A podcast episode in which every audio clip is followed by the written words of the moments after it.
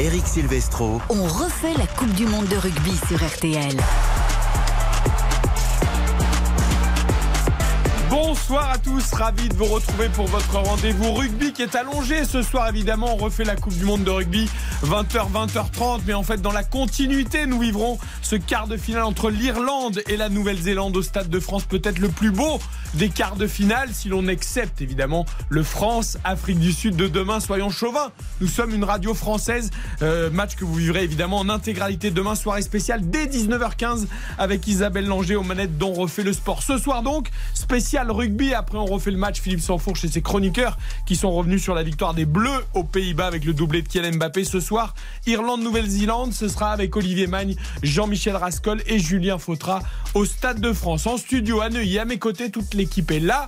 Karine Galli, bonsoir. Bonsoir Eric, bonsoir à tous. J'ai ouï dire qu'elle misait sur la Nouvelle-Zélande, on verra ça dans quelques secondes. Oui monsieur. Dans les paris Winamax lors de cette semaine de jeux responsables. À vos côtés, eh ben, vous allez être soutenu par le plus néo-zélandais des journalistes français, ou plutôt des plus français des journalistes néo-zélandais, qui est avec nous à chaque grand rendez-vous des Blacks. Yann Borswick, bonsoir. Bonsoir Eric, Merci bonsoir beaucoup tout le monde. d'être avec nous. Et puis face à vous, il va peut-être supporter l'Irlande, je ne sais pas encore. En tout cas, il a déjà tué le mouton néo-zélandais puisqu'il le porte sur le dos. Euh, Xavier Bonsoir. Je précise, c'est du faux. Bonsoir Eric, bonsoir à toutes et à tous. Évidemment. Et c'est un petit agneau.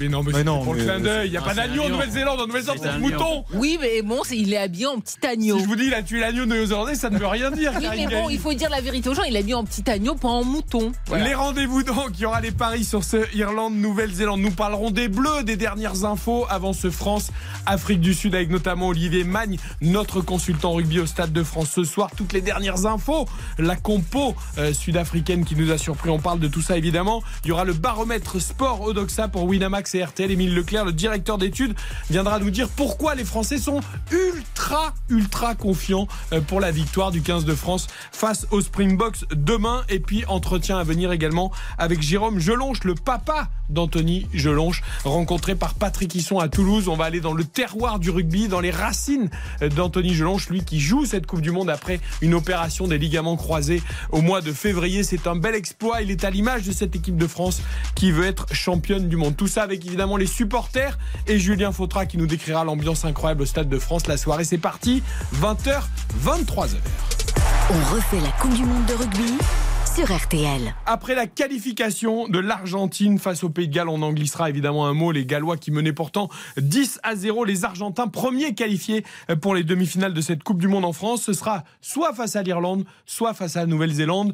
Bonsoir Jean-Michel Rascol, bonsoir Olivier Mann, bonsoir Julien Fautra.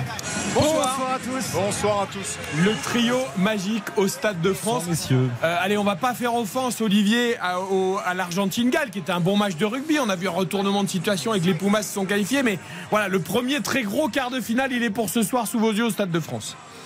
Oui, c'était euh, ce qu'on pouvait appeler peut-être un, lever de rideau. on l'a dit à, plusieurs reprises. Ah, on- pardon, excusez-moi. On, l'a dit à, plusieurs reprises. C'est euh, une équipe d'Argentine qui, euh, euh, qui est effectivement d'un côté du, tableau où, il y a, où, le niveau des équipes me semble quand même nettement inférieur à, cette partie du tableau où on retrouve euh, l'Irlande, l'Afrique du Sud, la, France et, bien sûr la Nouvelle-Zélande. Donc euh, voilà, c'est une équipe euh, argentine qui est allée la chercher, cette victoire. C'était une première mi-temps un petit peu compliquée, difficile. Mais pour autant, derrière, les Argentins ont réussi à, retrouver le fil du match et à s'imposer avec euh, cette dernière interception de, de Sanchez qui, euh, qui vient clore les, les débats. Irlande, Nouvelle-Zélande, donc ce soir, deuxième quart de finale de cette Coupe du Monde. J'ai envie de dire un peu provocateur, Jean-Michel Lacoste, un lever de rideau avant le France Springboks au Stade de France demain. Voilà, c'est Ah, pour c'est s'échauffer. Non, je Oui, plaisante, je c'est plaisante. pas vraiment un lever de rideau. On pourrait dire que c'est un avant-propos euh, d'un super euh, article rugby qui s'apprête à, à être donc euh, présenté demain soir. C'est vrai que le France euh, Afrique du Sud, il excite les passionnés de, rugby euh, dans l'Hexagone, mais euh, l'Irlande, Nouvelle-Zélande, il excite les passionnés de rugby tout court.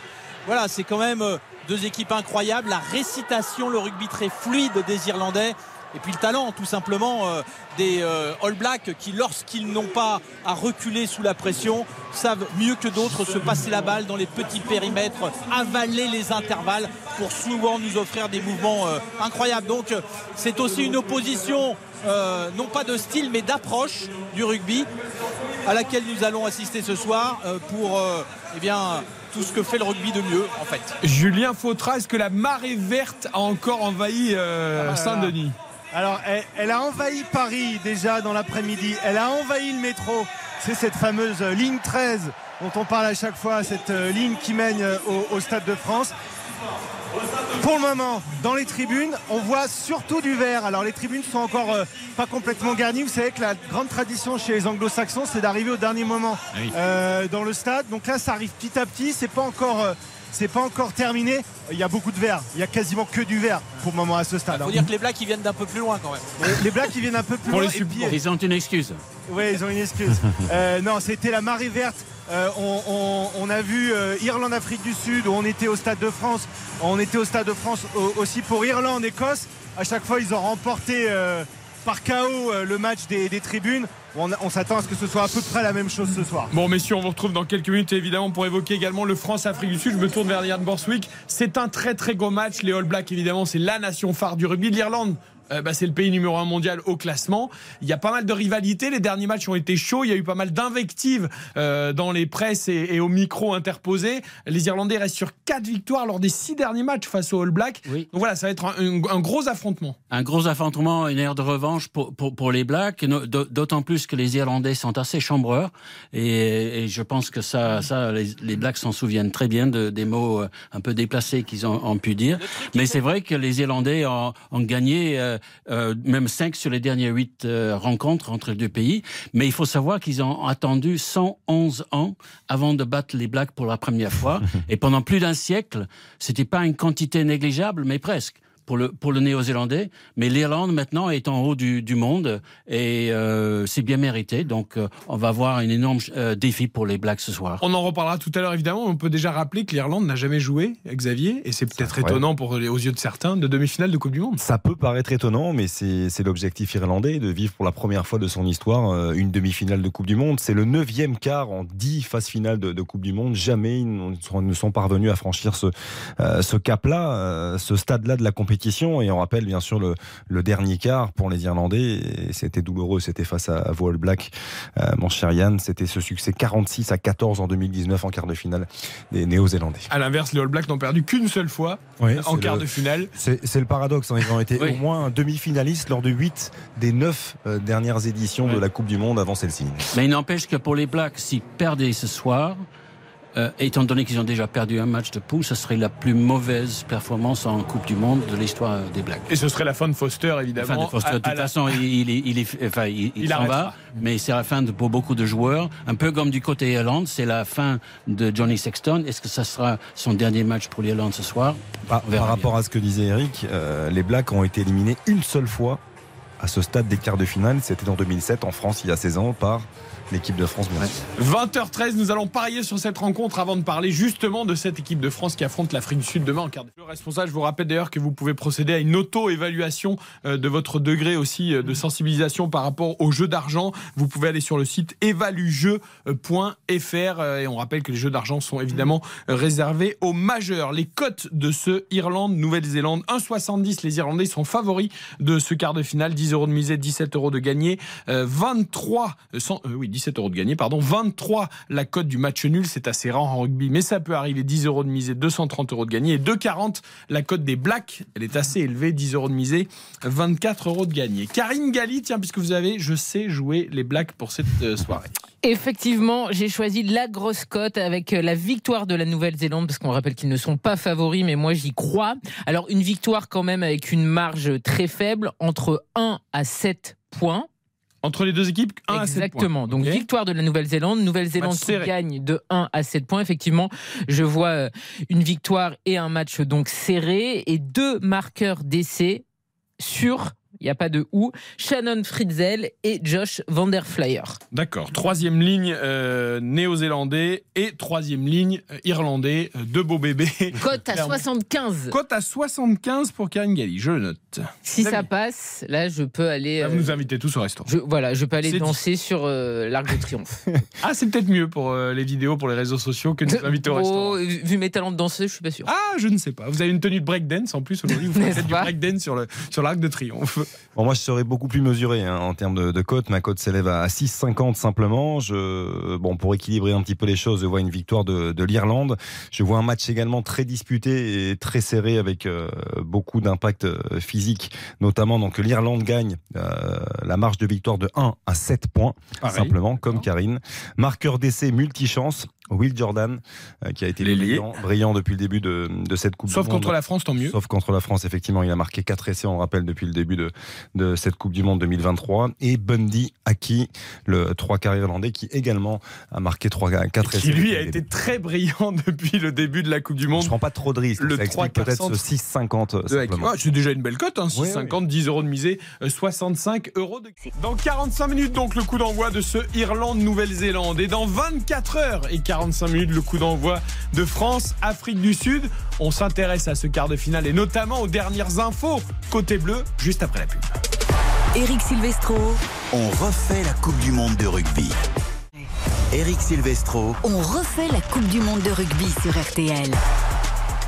On refait la Coupe du Monde et ensuite le grand direct pour le quart de finale Irlande-Nouvelle-Zélande au Stade de France avec Karine Galli, avec Xavier Domergue, avec Yann Borswick ici à Neuilly et puis à Saint-Denis. Nous avons Jean-Michel Rascol, Olivier Magne et Julien Fautra au moment où Irlandais et Néo-Zélandais sont en train de s'échauffer sur la pelouse. France-Afrique du Sud, c'est notre grand rendez-vous de demain sur RTL dans cette Coupe du Monde en France, le quart de finale du 15 de France. Euh, Jean-Michel, aujourd'hui, avait le dernier entraînement euh, avant la mise en place demain, ce qu'on appelle l'entraînement du capitaine. Déroulé où? Combien de temps ça a duré? Qu'est-ce qui s'est passé? Une demi-heure, Wayman Maison, ça s'est bien passé. En fait, c'est une tradition qui euh, permet au, capitaine d'affiner les derniers réglages avec ses, euh, avec ses coéquipiers. En fait, traditionnellement, l'entraînement du capitaine, il se fait sur la pelouse, bien sûr, où va se dérouler le match. Mais comme la pelouse du Stade de France est occupée déjà ce soir par les Irlandais et les Néo-Zélandais, eh bien, euh, l'entraînement du capitaine a été décalé, comme l'entraînement d'ailleurs du capitaine Springboks, qui n'a pas eu lieu ici au, Stade de France. Mais c'est pas là où on va changer euh, l'histoire du match, euh, Olivier. hein. Ah, on n'entend pas Olivier pour l'instant. On va régler le, le petit micro d'Olivier Magne. Euh, L'entraînement du capitaine, c'est vrai que pour ceux qui ne connaissent pas, Yann Borswick, l'appellation euh, semble un peu étonnante. Est-ce que vous Ouais. pouvez nous expliquer un petit peu ce que Euh, ça signifie Traditionnellement, c'est le moment où le- où l'entraîneur s'écarte et c'est le capitaine qui prend en charge son équipe. Euh, et en fait, c'est le dernier entraînement, une espèce de mise en jambe sur le terrain même où ils vont jouer. Et l'occasion de prendre les repères, euh, surtout quand on ne connaît pas trop bien le stade. Mais euh, c'est plus le cas parce qu'ils connaissent bien ce stade-là. Et puis surtout, je dirais que avec l'évolution du rugby, euh, du moins dans la mentalité néo-zélandaise, c'est-à-dire que le- l'entraîneur s'écarte très tôt dans la semaine. À partir de mardi, mercredi, l'entraîneur ne dit plus rien.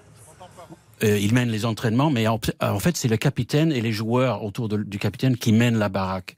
Donc, euh, c'est, mais ben, l'entraînement du capitaine, c'est ça. C'est le capitaine qui, qui, est, euh, qui est le chef. En football, avec Raymond Domenech, c'était tous les jours l'entraînement du capitaine, euh, l'entraîneur et le Oh, sélex. Non, je plaisante, perdue. je plaisante évidemment. Non, mais c'est important, mon oncle. En plus, là, on sait qu'Antoine Dupont était absent. Euh, il a repris son brassard de capitaine. C'était Charles Olivon euh, qui, qui avait assuré l'intérim entre guillemets brillamment. Voilà, ce sont des moments où euh, les mots sont importants. On l'a bien compris. Une demi-heure, c'était c'était même pas un entraînement presque, Xavier aujourd'hui. Bien sûr, et puis, et puis c'est très particulier, comme euh, vous venez de, parfaitement le rappeler, Eric, c'est que ça intervient à un moment où Antoine Dupont, euh, il y avait beaucoup d'incertitudes autour de sa présence ou non. Donc euh, le brassard de capitaine depuis quelques heures maintenant, on sait que c'est lui qui l'aura, on sait qu'il sera titulaire et on en est ravi. Maintenant, ce sont des moments importants. Le, coach, comme le disait très bien Yann, on sait ce qu'il pense, on, on connaît ses envies, on connaît sa philosophie. tous les joueurs le, le connaissent tout ça. Donc maintenant, c'est une manière aussi de les responsabiliser. C'est un groupe qui se connaît parfaitement et de rentrer. C'est la première première étape pour rentrer vraiment dans, dans cette rencontre. C'est 4 ans, hein, 4 ans de travail, euh, l'ère Fabien Galtier. Euh, Karine, on sait que l'objectif, il est clair, euh, comme toutes les équipes sont en quart de finale, mais particulièrement euh, pour les très grosses comme la France, l'Afrique du Sud, la Nouvelle-Zélande, l'Irlande, c'est le titre de champion du monde. Ça passe par ce premier très grand rendez-vous, même si l'Italie était déjà un match, on va dire, à, à confrontation directe et à élimination directe. Oui, mais on le niveau de l'adversaire voilà, n'était pas le même. Donc là, voilà, on rentre vraiment dans, dans le money time, dans le, dans le, dans le moment, le momentum. Oui, ce qui est dur, c'est qu'en fait, ce quart de finale la saveur d'une finale parce que c'est l'affiche d'une finale. Ce sont deux très grandes nations. Et demain, les Français jouent extrêmement gros. Ça fait des années maintenant que vraiment le grand public a pris en amour cette équipe parce qu'elle gagne, parce qu'il y a des joueurs euh, qui plaisent au grand public, mais il faut gagner. Voilà, parce qu'il y a un moment, c'est bien d'aimer le rugby, comme c'est bien d'aimer le foot, c'est bien d'aimer le hand, mais le hand a eu euh, un impact sur les gens parce qu'il y avait une génération exceptionnelle. Le foot, pareil. Et les Français, ils ont ce besoin de victoire en Coupe du Monde. Ils n'ont l'ont jamais gagné.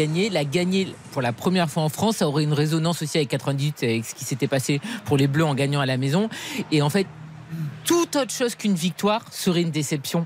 Parce que même si tu gagnes demain et finalement tu perds en demi ou finalement tu perds en finale, il y aurait un parfum d'inachevé parce que c'est 4 ans où tu as vu euh, ce 15 de France qui a progressé et tu as appris à, à l'aimer et tu as la nation qui est derrière ce 15 de France. Donc la victoire, c'est euh, plus qu'un objectif, c'est une obligation. Je reviens à l'entraînement du capitaine avec Olivier Mann qui va pouvoir nous raconter ça. Il a vécu euh, ce moment tellement de fois depuis l'intérieur. Voilà, on se disait, est-ce que, est-ce que les mots du capitaine, est-ce que c'est un moment complètement différent? Qu'est-ce qu'on en, qu'est-ce qu'on, qu'est-ce qu'on en ressort? Qu'est-ce qu'on va puiser là-dedans, Olivier? Ben, c'est, euh, c'est tout simplement le, dernier entraînement avant le match. Donc euh, on se conditionne évidemment euh, pour cet entraînement comme si finalement on rentrait dans le match. Il y a une concentration maximale, il y a une application qui, est, très très importante sur l'entraînement du capitaine pour répéter quasiment à la perfection et avec la vitesse réelle, avec les bonnes directions de course, les, bonnes, les bonnes intentions pour finalement se projeter de la meilleure des manières sur le match qui arrive. Donc c'est vraiment un entraînement très très important qui à la fois sur le plan euh, tactique et euh, sur le plan de la stratégie met en place ce que l'équipe va faire, mais sur le plan psychologique a aussi beaucoup beaucoup d'importance. On parlait des mots aussi, Olivier. Euh, J'imagine que les mots du capitaine, c'est presque une, une pré-causerie du match du sélectionneur le lendemain. Oui, complètement. Euh, Beaucoup de choses se passent là parce que euh, c'est une préparation qui se fait évidemment euh, sur l'ensemble de, la semaine, hein, cette préparation mentale et, stratégique. Mais c'est vrai que ce dernier entraînement et les mots du capitaine ont quand même une résonance très particulière pour les joueurs. Et finalement, le match, il a déjà démarré quand vous avez fait l'entraînement du capitaine. Vous êtes euh, évidemment euh, relâché, toujours euh, sous pression, mais ce, ce- cet entraînement du capitaine, il est déterminant pour aborder le, match dans, de très bonnes conditions. Alors il y a une particularité quand même, c'est que les premiers instants de cet entraînement, les 15 premières minutes, sont ouverts à la presse. Et donc les journalistes, micros et caméras, peuvent observer l'équipe de France en train de peaufiner ses réglages. Et comme par hasard, quand la presse est là, ils vont de l'autre côté du terrain pour qu'on les voit le moins possible. C'est aussi ça un peu la, la petite euh, touche Galtier. C'est de dire ok on vous ouvre parce que d'une certaine façon on est obligé mais on va se mettre là-bas à 150 mètres faire des touches pendant que vous vous êtes de l'autre côté donc c'est un entraînement du capitaine déjà un petit peu orienté Ouais. pour qu'on ne- puisse pas voir un petit peu les, les combinaisons Alors moi euh, Jean-Michel avec euh, cette idée hein, que les, les journalistes doivent tout voir, euh, qu'on doit tout montrer, je ne suis pas forcément euh, d'accord. Là c'est un petit peu la philosophie euh, du, staff de Fabien Galtier, c'est d'ouvrir en grand au, public même des moments très intimes. Je, pense qu'on peut s'ouvrir, on peut vraiment ouvrir des, portes sans pour autant tout montrer. Il y a des choses qui appartiennent aux joueurs et qu'à eux, que c'est leur histoire. Et je pense qu'il y a des fois dans euh, cet entraînement du capitaine, notamment, il y a des mots, il y a des échanges, il y a des, des- des choses qui se passent. Ah mais je suis d'accord avec qui ça. peuvent tout à fait mais ce que je veux dire, euh, dans- c'est dans que le- dans pendant le quart d'heure réservé à la presse, on peut peut-être voir quelque chose. Non mais Jean-Michel, on va tourner à Clairefontaine et tu vas euh, finalement trouver ça tout à fait normal parce que nous en foot, à part voir des joueurs trottiner pendant 15 minutes en long, en large et en travers, tu ne vois absolument rien et ils font exactement la même chose, c'est c'est-à-dire que tu as un point A, ils prennent le point Z à l'opposé au cas où tu verrais un micro truc. Ça c'est Écoutez, la moi- spécialité Et de tous et puis c'est les c'est sélectionneurs. où il se passe rien. Ah bah oui, Et- les trottines, voilà, tu les vois trottiner. on- Il y a Julien. Fautra qui va apporter justement son grain de sel. je vais vous raconter une petite anecdote qui s'est passée cette semaine. Un entraînement de l'équipe de France. Les journalistes avaient 15 minutes pour venir euh, avec les caméras, avec les micros. Et ben pendant, pendant ces 15 minutes, il y a eu 10 minutes qui était prévu où les joueurs allaient juste se désaltérer et aller se cacher Ah ouais. et on n'a absolument rien vu et en fait il y a eu 5 minutes vraiment de match mais pendant il y a eu deux tiers du temps où c'était le moment où les joueurs se reposaient et c'est vrai que c'est voilà il y a un petit jeu de chat et de la Ouais. souris en permanence à ce moment là C'est le petit jeu, Julien. Vous en avez fait beaucoup plus que, euh, que moi avec Jean-Michel ou même euh, Karine et Xavier avec les footballeurs. Moi, j'ai eu la chance de faire les deux. Je peux vous dire qu'au rugby, c'est quand même un peu plus accessible qu'au Ah oui. football. Ouais. Mais ce qui m'a fait rire, par exemple, moi, je suis allé au premier entraînement cette semaine d'Antoine Dupont, celui où il, re- il revenait sur le terrain pour les contacts. Alors évidemment, comme a dit Jean-Michel, ils se sont mis bien à l'autre bout du terrain. Antoine Dupont était à l'opposé dans l'angle de là où étaient les journalistes. Évidemment, face au soleil couchant, pour que toutes les caméras, les appareils photos soient complètement à contre-jour. Mais bon, on l'a quand même vu quand même. Il a quand même alors, touché un peu le ballon. Eric, voilà. Vous l'avez vu, mais ils ont attendu. Il a attendu que les journalistes sortent du terrain Pour mettre le casque. un, un casque. Oui. Voilà, comme si euh, il, aurait, il aurait pas pu le mettre dès le début. Après, il a, il- ouais, il a, il a fait des essais. Il devrait jouer. Il va jouer alors moi, casqué je vais vous raconter une chose. En 95, lors des entraînements, il y avait un joueur qui se plaçait en poste derrière, qui s'appelait, allez, on va donner son nom, Jean-Luc Sadourny, et qui balançait des chandelles sur la tête des journalistes. Et à chaque fois, il s'excusait en disant Ah, j'ai j'ai raté. Et on prenait, on prenait des exocètes euh, pendant 15 minutes. Voilà. Les footeux aussi parfois, hein, quand les relations étaient bonnes, Sadourny ils aimaient un- bien faire un des concours de joueur.